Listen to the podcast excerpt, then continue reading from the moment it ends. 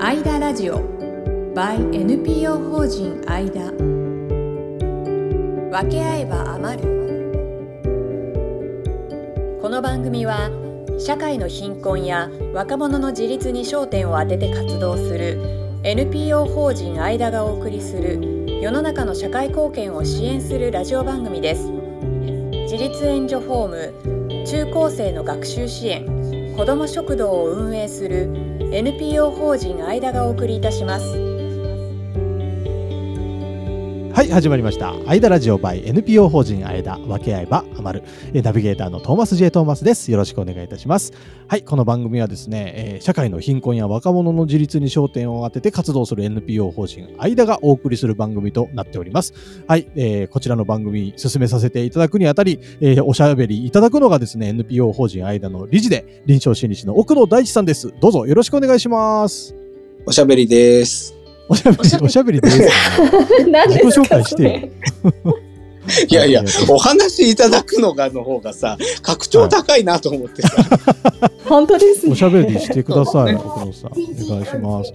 はい、そして同じく NPO 法人間の理事の彩香さんです。よろしくお願いします。よろしくお願いします。お願いします。あり寺がとう田ござ彩い香ますさんですね。お願いします。はい、というわけで始まりました12回なわけですけれども、今日もですね、奥野さんの周りには子供たちが、奥野さんのお子様がおりますね。いますね。いますね。まあ、寝まん。せんね。せあ いやね収録が夜だというのがバレますね。あ、そうですね。え、なんか自己紹介してくんないですか子供たち。名前は出さなくても。こんにこんにちは、言うあ、こんにちは。あ出てきた。こんばんは。ここんんばばんんははもね、ここんんにばんはちはもありえるんだ。こんちくわ。こんちくわっつったな、誰か。こんちくわっつったな。ちくわじゃねえよ。すごい、漫才が始まっておりまツすッ コが。ミが入ってますね。ねえ。いやー、なんかい奥い野でさんすのおね子。さんめちゃくちゃやんちゃなんですよね。そうやなんんちゃだ。なんですよ。やんちゃなんだ。へねえ、やんちゃで。え。素敵。なんかでも、いいですね。仲良く。みんなでこの収録の場に現れる奥野さん。そうですね。 ねえ。あ、今あっちに行きなさいっていう感じでしょう か。パパの顔あれ可が愛い少いしです見えね。はい、まあまあちょっとねあの賑やかになりますけれどもこんな感じで今日の収録は進めていこうかなと思っておりますが、そうですねはい、じゃあ今日のテーマを、えー伝えさせていただきます。今日のテーマはこちらです、えー誰でも助ける側になる。誰でもいつでも助けてもらっていいというテーマでうんお話しいただこうと思うんですが、うん、 うんどういうことですか僕の。うんそうだよね。どういうことだよ。えっと、人助けって、まあ、この間、ちらっと他の回でもお話ししましたけど、はいはい。人を助けるってものすごいスキルとかうん、が必要なんですよね。ほうほうほうほうほうん、はん、はん。で、特に社会が今みたいに洗練してると、う。うん、ソフィス、ソフィスティケートされてると、そんじょそこらのことで、 ごめん、ソフィスティケート。何複雑になってるどういうこと複雑になってることをソフィスティケイトっていうんですか。はい。はい、勉強になります。こ、ここまで世の中が、うんこう、複雑になったり、ほうんまあ、あの、みんなの期待度が上がると、やはっいぱそんじょそこらのことをやっても人助けになりましたっていうふうになかなか言えなくなってきちゃってるんですよね。ほうほうほうほう。は人い助けのハードルが上がってるんだ。うん、うん、うん。うん。だってさ、その、何、田舎体験に来た子たちに対して、うん。農家のおばあちゃんが、うん。自分で白米炊いておにぎり作ってきた、さあ食べてって言った時に、うん。それを食べさせていいかどうか問題みたいになるぐらい、まあ確かに。今ちょっとね、うんあの、肩肘張ら張ってるんですよ、世の中が。なるほど。確かに面倒くさくなってますよね、そういうめんどくさくなってますよね。の。う今の話で OK きちんともらおうと思ったら保健所に相談しに行ったりとか、ん。なるほど。ねうわ、何もできない何かあったら誰がそ責んなの任取るんやねんみたいな。だったら確かにね、そこまで言われちゃうとそうですけどね。ねえ、あ嫌なの世おのばあちゃ中んの手でね、あのそうそうそうそうゴツゴツゴツした手でお塩をつけて素手で握ったやつが美味しいんですよねそう。あれが良かったなりな。そうなんです、ね。はい。まあ、そう、それは本当の一例ですけど、どんどんこう、世の中複雑になっていくと、人助けするのに、こう、スキルとか、うん ハードルがたくさんできてしまうん確でかすによ確ねか。に、そうですね。うんうんなので、助ける側を増やしたい人たちからすると、それだと増えにくくなっちゃうんですよ。うんうんうんうん。確かに。はい。で、困ったなって思ってたのが一つあったり、うん。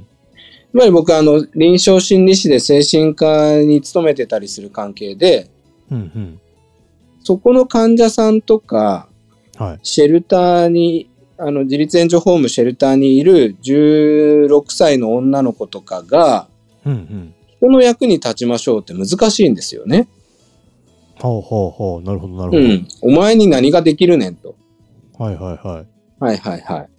まあそんな、ひどいこと言う人そんなに多くないといいなとは思いますけど、うん。はうんい。うんうんだけど僕、あることがあって、あ、うん。誰でも人の役に立てるなって思ったことがあったんですよ。ほう。何ですか、それは。それはですね、僕すごい病気したんですよねあ。あ、はいはい。そうですね、奥田さん。はい。その何回か前の回でも触れましたけど、僕実を言うと本当に脳出血したことがあって、はい。その後そこに感染症がかかっちゃって、うん。すごい死ぬ思いしたんですよ。ここですけど。はいはいはいここですけどってわか、ここって言っちゃったらラジオで。ラジオで ね。映像ないですからね。そうですよね。僕の額にはですね、こう管が入ってた跡があるんですよ。おお、ボコって陥没してるんです。確か脳に。みその一部取り除いたらしいです。で、その時 あ、あの、あっ曲が入りますね、今日はね。はい、それで。た、はい、その時思い知ったことなんですけど、はい。えっ、と、この病気すると、うん。あの、脊椎って言って背骨ってこう隙間が空いてるわけなんですよね。こう隙間が空いてるのがこう連なってるわけなんですけど、うん。その背骨と背骨の間に注射針を刺して、痛そはい、検査なんですけどね。う。そこから、はい。髄液って言って、中枢神経の周りにぷかぷかさせている液体を注射で抜い抜いて取って、それを検査するっていうう、おーお医者さんしかできない検査があるんですよ。うん。はいはいはいははい。はい僕はその検査をい。うん最大限受けました。最大限受けた。はい、最大限受けました。はい。本当はもうちょっと受けなくてもいいんじゃないかなと思ってた。なるほどなるほど。うん、うん、うん。けどマックス受けたってこその、とで2す週ね。間に1回ぐらいやってたけど、いや、月1でいいんじゃねえと思ってた。でもそうもいかないぐらいの病状だったってことですね。まあ、それは一つはそれだし、もうひ、まあ、もう一つはね、うん。まあ、まあ、まず、まず受ける側としては痛いからね。まあ痛い、相当痛いやつですよね、それって。まあ、そこそこ痛いんですうよ。ん。で、えっ、と、僕が入院してた病院っていうのは、うん。偉い先生がいて、ほその下に、お医者さんになって2年目ぐらいの、こう、若いお医者さんたちがいっぱいいるう。はいはいはい。病院だったんですね。うん。はい。で、その、せ背骨と背骨の間に注射針刺して、うん。こう、液体を引っ張ってくるっていうのは、まあ、その偉い先生がやることではなくて、うんうん。その若い先生が練習としてやるのにちょうどいいみたいな、ほうほうほうほうほうんう。うんうん、ことだったありそうありそで、えっ、と、僕はだから最大限それを受けたんですよね。う。うんうん。うん。だから、僕を担当してるそのお医者さんの、その液体を引っ張ってくる腕はどんどん上がるんですよ。あ素晴らしい。はい。うんうん。で、えっ、と、背骨と背骨の間に注射針を刺すので、うん。そこがすごい空いてたり、うん。体がやわ柔らかい人はやりやすいんですよ。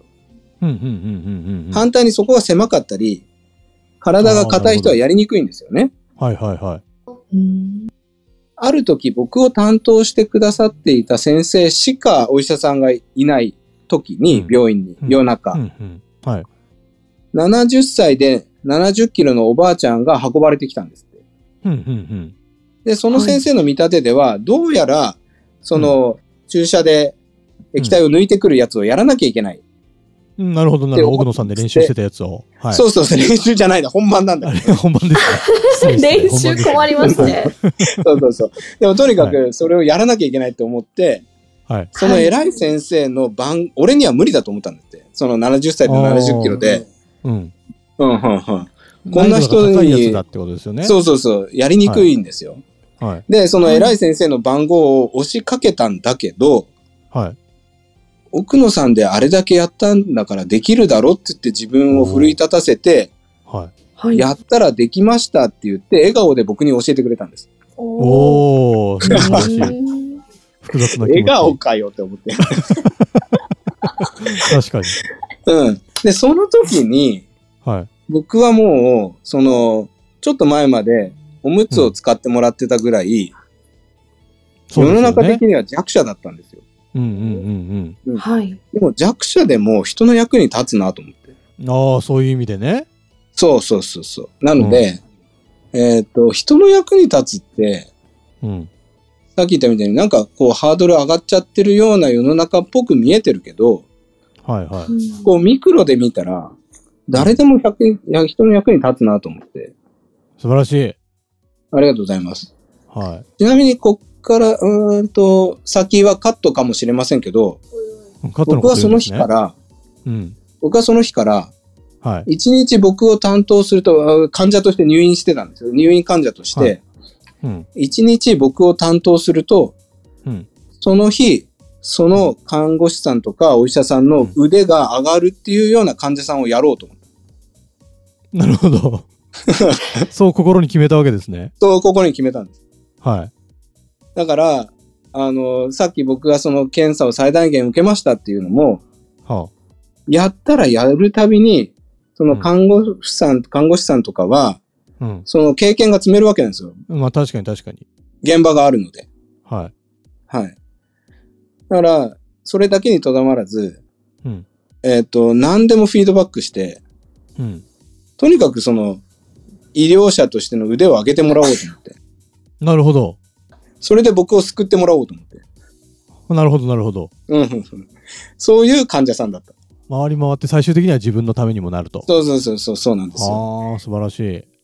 だから、誰でも、いつでも人のた役に立つぞって思ってるし、それが前半で、はいはい。後半は、やっぱりね、助ける側と助けられる側って一回決めちゃうとなかなかそれがね、もう固定しちゃうんうんでうんすよ。うんうんうんうん。助ける側になった人は、うん。はい。次もお願いします、次もお願いします、次もお願いしますって確かに当然なるし、はい。はい。はい。あのー、ウィキペディアのさ、はい。寄付してくださいにさ、は一回寄付するともう一回来んのね。い。へえ、寄付したことないウィキペディアに。あ、そうなんだ、寄付しないよ、しないよ。偉い。そう、したことあさんる。偉い。 へえ。偉いですね。あの、うんうちの NPO の代表なんてすぐ寄付してる、あれに。ウィキペディアに。へそうそうそうえ。その一回この人が助ける側ですよ、こっちは、この人たちは助けられる側ですよっていうのを作ってしまうと、うん。それが続くんですよ。うんうんうんうんうん。確かに。うん。うん。で、助ける側は、ちょっと辛くなってきたなと思ってもやめられなかったりしてね。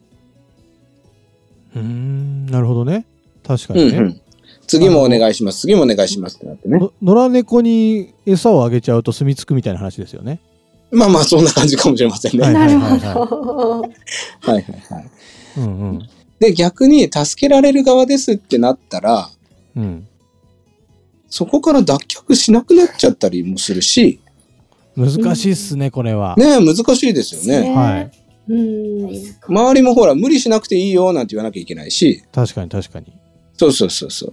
うん。だから、なるべく、いつでも、うん誰でも助ける側になりたいっていう。はあはあはあはあ。なるほど、ね。いつでも助けてもらっていいし、うんうんうんいつでも助ける側になれますよっていうのがいいなと思って、なるほど。そういう意味があったんですね。うん。うん。だから、いいね、たす助ける側になるハードルはやっぱ下げてった方があげたい。全体的にいいよって話ですね。そうですね。あとね、助けられる側になるハードルも下げないと、ああ、なるほど。うん。困ってんのに助け続けなきゃいけなくなっちゃったりするわけだ。そうそうそうそう。意外とこの一番しんどい時に助けてって言えないっていううんうん問題がありますよね。うん。うん、そうですね。確かに。えーそこのハードルはどんどんでも下げながら、だからどっちもどころ、ハンドハードルをどんどん下げていきたいですね。そうですね。だから助ける側に乗ってても、うん、あ助けられる側に乗ってた人も、今日は私は助けますぜって言ったっていいんですよ。うんうんうんうん。うんうんういや、いいこと言います ね。いいこと言いますね。ありがとうございます。光栄です。はいめっちゃいいこと昔、あの、子供がちっちゃい時にファミリーサポートセンターの制度を利用させていただいてて、うん子供がこう、ね、熱を出したりとか、あの、はい今日お仕事が伸びちゃって、お迎えに間に合わないっていう時に、近所うのんお母さんとかおばちゃんが迎えに、はいはい保育園に迎えに行ってたうりんする、助け合いのこう、仕組みがあったりするんですけうんうんど、うん自分自身も子供がちっちゃいけど、えー助ける側になれる、まあちっちゃな、あの、ちっちゃなところからやっていこうっていうので、私も、助ける、助けてもらう側としても登録をして、助ける側としても、あの、研修を受けて登録していたんですけど、へー必ずしもこのお金を出して寄付をするとか、すごい大きなことをしなくっても、あ、助ける側としてできることもあるんだなっていうことを感じましたね。うん。すごはい。いい制度ですね。うんそうなんですよね。うんうんうん。本当ですねなので、意外とこう全然知らない人に結構助けていただいた経験がうあんります。ね。うんなるほうど、んうん、素晴らしい。まあ怖がらずにみんなもっと助けてもらったらいいですよねきっとそうですね。声を上げて、うんはい。え意外と全然知らない人だから、あの、助けてもらいやすいみたいなのもありますうんねそ。れはありますよねし知らなければ、はい。なんかね知ってる人だとちょっと言いにくいことも言えちゃったりとかってありますしね。うんうんううんん。ありますうんうんうんねで同じように人を助けることも気軽にというかそうです本当にでね。も、はいいてくれるだけで助けになるみたいなことも絶対ありますからねい。やいや、本当そうですね。う。うんん誰かの役に自分は立ってるんだっていう気持ちも持ちながら生きていったらいいのかもしれないですね。めちゃくちゃ大事ですね。うんそうですね。そこが。ねうんそうだからもっと自分に自信を持って生きていきましょうよ皆 さん。いいこと言うそうね、ですトーマス。まとありがとうごめざいてます。そうくださいました。自分に自信持ってたら助けてってのも多分言いやすくなりますからね。そうですね。うんううん。なのでうんそう大丈夫みんな役に立ってる。はい。もう、トマスーマヤス、も役に立ってる。疑いないです。はい。はい、ありがとうございます。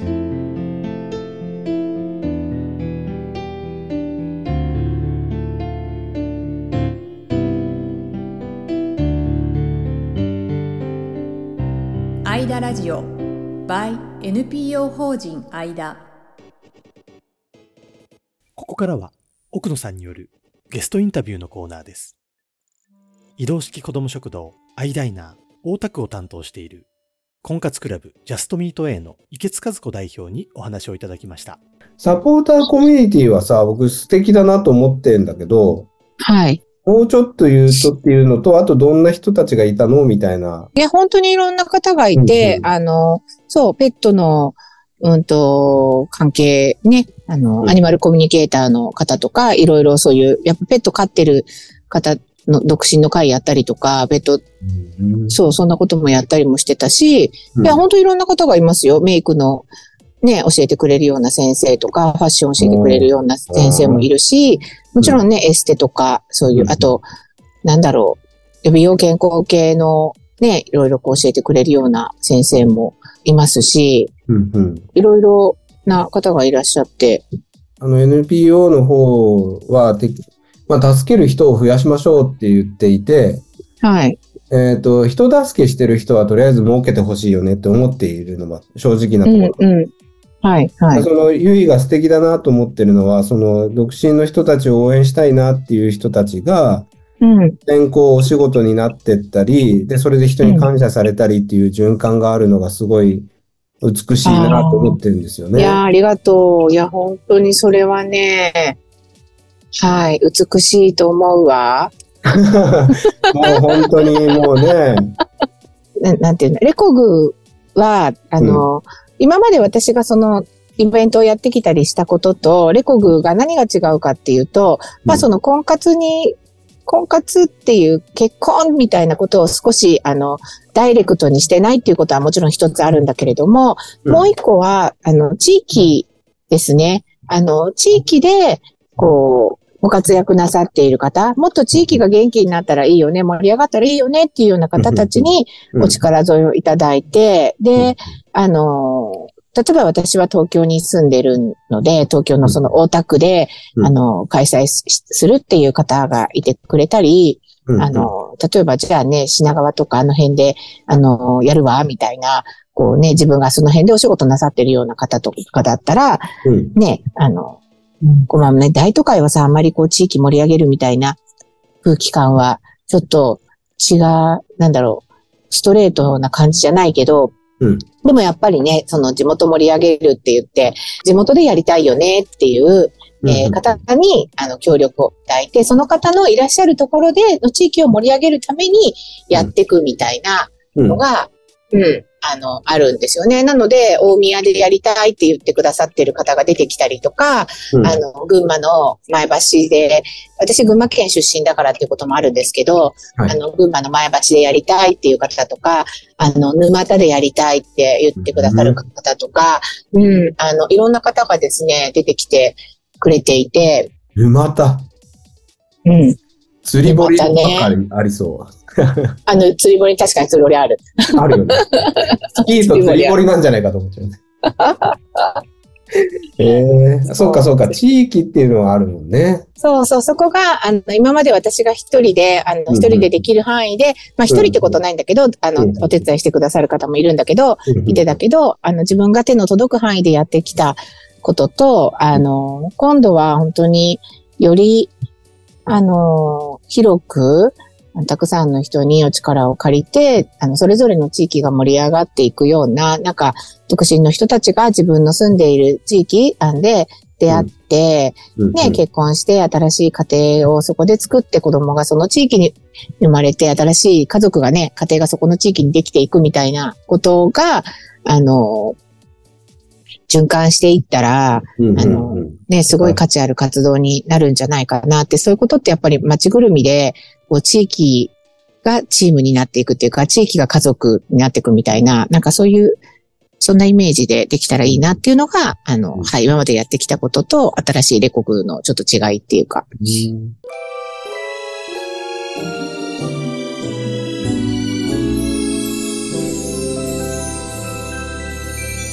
分け合えば余るはい、というわけ で、奥野さんのお子さんがね、寄り添ってうなずいてて、めちゃくちゃ可愛いですね。ね、お子さんもあれですよ、役に立ってますからね。もちろ。こうんちゃんと声出してくれて、この番組を盛り上げてくれて、イエーイ。いやありがとう、ありがとう。イエーイ。ヤッホー、ヤッホー。そうなんですよ。あ皆さんピザ屋のバイトもしたから。何の話うん、あの、以キ前のッチンカバイー、あの、子供食堂のキッチンカーの手伝いをしてくださったりしたんですよ。そうなんだ、そんなこともしてるんだ。イエーイいいねナイスグッジョブグッジョブそんなねあの子ども食堂の話も来週はちょっと聞きたいなと思ってますのであー本当そうですはい、はい。えー来週は子ども食堂アイダイナーについてのお話を聞いていこうと思っておりますというわけで、えー、アイダラジオ by NPO 法人アイダ分け合えば余る第12回以上で終了とさせていただきます、えー奥野さんそして彩香さんありがとうございましたありがとうござあいりまがしとた。うございました。そうねー。バイバーイバイバイ。今回のポッドキャストはいかがでしたか概要欄にあるフォームから感想やご質問をお送りください NPO 法人間のメールマガジンへの登録もお待ちしておりますそれではまたお耳にかかりましょうごきげんようさようならこの番組は提供 NPO 法人間プロデュースライフブルームドットファンナレーション土屋恵子がお送りいたしました。